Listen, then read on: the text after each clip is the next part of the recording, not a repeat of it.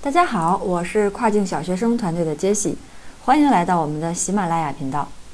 今天呢，我们来学习一下如何注册亚马逊店铺，以及在注册过程中常见的问题。因为美国站目前是大家做的最多的站点，那我们今天就以美国站为例。亚马逊的美国站卖家又分为个人和公司两种。从未来发展和平台的扶持力度来讲，目前都不适宜个人卖家入驻了，而且个人入驻也比较简单。所以呢，我在这里将仅为大家介绍公司卖家的注册方式。首先，我们需要了解注册的时候要准备哪些资料。第一个是信用卡，要准备一张可以支付美元的那种双币信用卡，比如说 Visa 或者是万事达。那这张卡是用来做什么的呢？它是可以用来扣取亚马逊的月租、物流仓储费用、广告费用等。亚马逊并没有强调必须在法人名下来去申请这张信用卡，但尽量上传以后不要经常做更改。嗯，这样的话是有触发二审的可能。第二个要准备的是没有注册过亚马逊卖家账号的电脑及 IP。亚马逊是严禁一个人注册多个卖家账号的，如果查出来关联，会封禁你的账号。所以切记啊。注册前一定要准备清白的电脑和 IP，后期的运营过程中也不能大意。在亚马逊查封账号中，关联是最大的罪过，申诉的通过率也最低，所以大家一定要提高警惕。那可能有的小伙伴觉得，在单独买一台电脑或者是单拉一根网线会比较浪费。那在这种情况下呢，也可以考虑购买阿里云啊，或者是腾讯云，这就相当于建立了一个新的电脑和 IP。不过需要注意的是，后面登录这个账号都要使用这个 IP，地址是不能经常变换的。第三个需要的是身份证，这个要求比较简单，最主要的就是姓名要和营业执照的法人保持一致，其他的要求就是身份证要在有效期内由中国大陆、香港或者是台湾出具，呃，另外需要彩色扫描，图片呢要完整清晰可读。第四个需要准备的是营业执照。中国卖家需要提供的执照必须由中国大陆、香港、台湾出具，和身份证一样，也要彩色扫描，图片呢也要完整清晰可读。此外，还有一个关于证件距离过期的日期限定，大陆是六十天，香港是四十五天。上期节目我们讲过，公司如果出现异常经营等不良状态，是可能影响你的亚马逊账户的，所以要尽量保证你的公司安全。第五个需要的是一个美元的收款账户，嗯，现在市场上可选用的收款方式比较主流的是佩安营，就是我们常说的 P 卡，还有万里汇，就是 WF 卡，还有连连、乒乓等，在功能和费用上略有不同，大家根据自己的实际需要选择适合自己的就可以。如果你后面的业务发展的很好，可以和对应的经理讲讲价，有的时候可以降低一部分的费用。那我们了解了需要准备的资料以后呢，下面来说一下如何注册。在注册方式上，大体分为两种，一种是自注册，一种是通过全球开店的渠道注册。其中，全球开店渠道的主体必须是公司，自注册的话，公司或者是个人均可。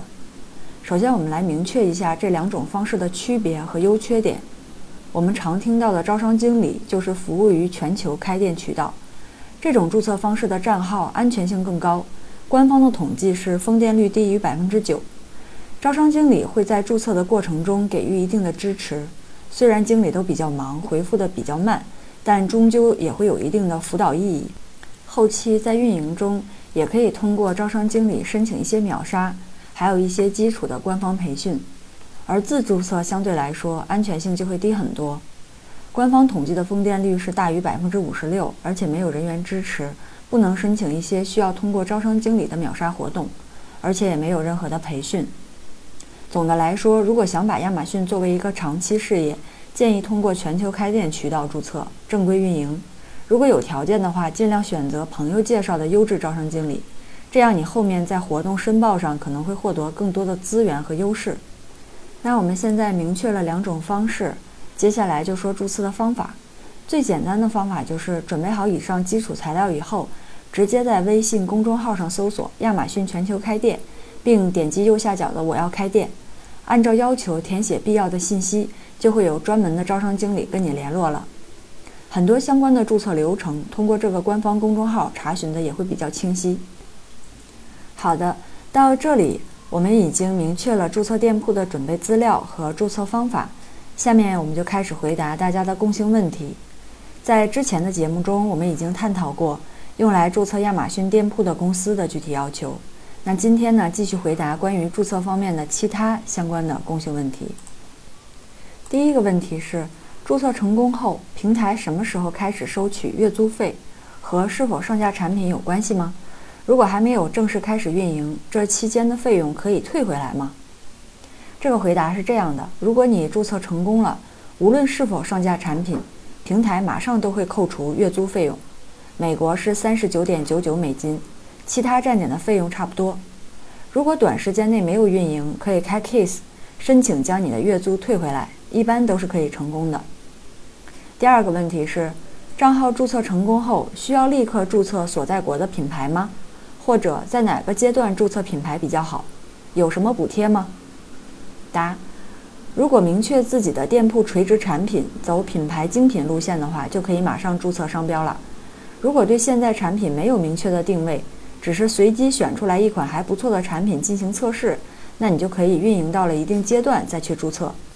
目前亚马逊并没有强制要求卖家必须做品牌备案，但是亚马逊一直推广的就是品牌卖家。品牌备案对卖家具有保护作用。如果经济条件允许的话，早一点完成品牌备案，确实是会对后面的运营有一些帮助。当然，如果要是养一个品牌不错的商标，后续倒是也可以加价转售出去。嗯，深圳目前也又开始有补贴了，具体的金额大家可以根据自己注册的国家和第三方代办公司确认一下。第三个问题是，产品是否需要注册专利？有什么好处？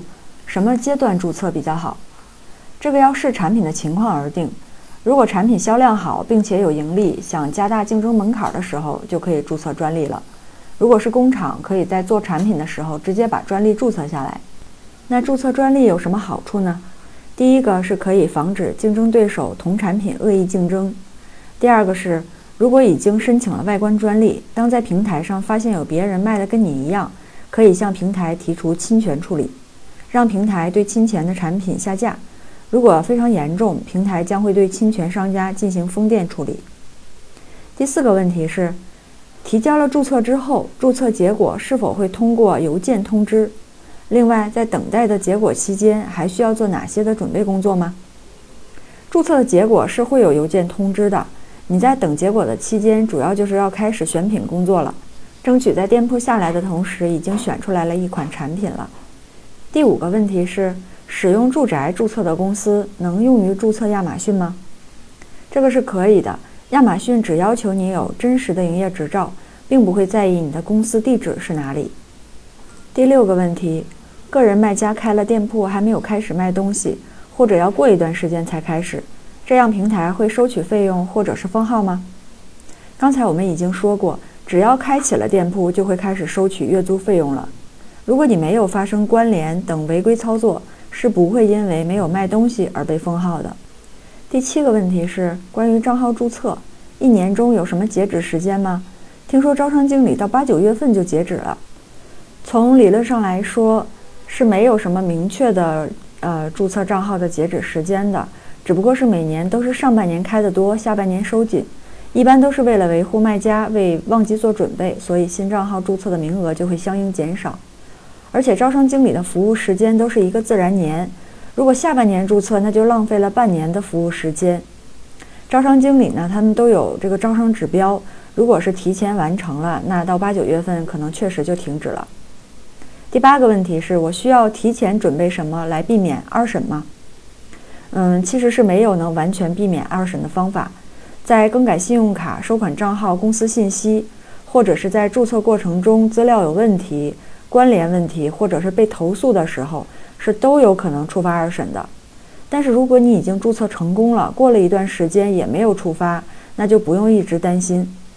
即使是触发了，只要根据要求提供相关的证明就可以了。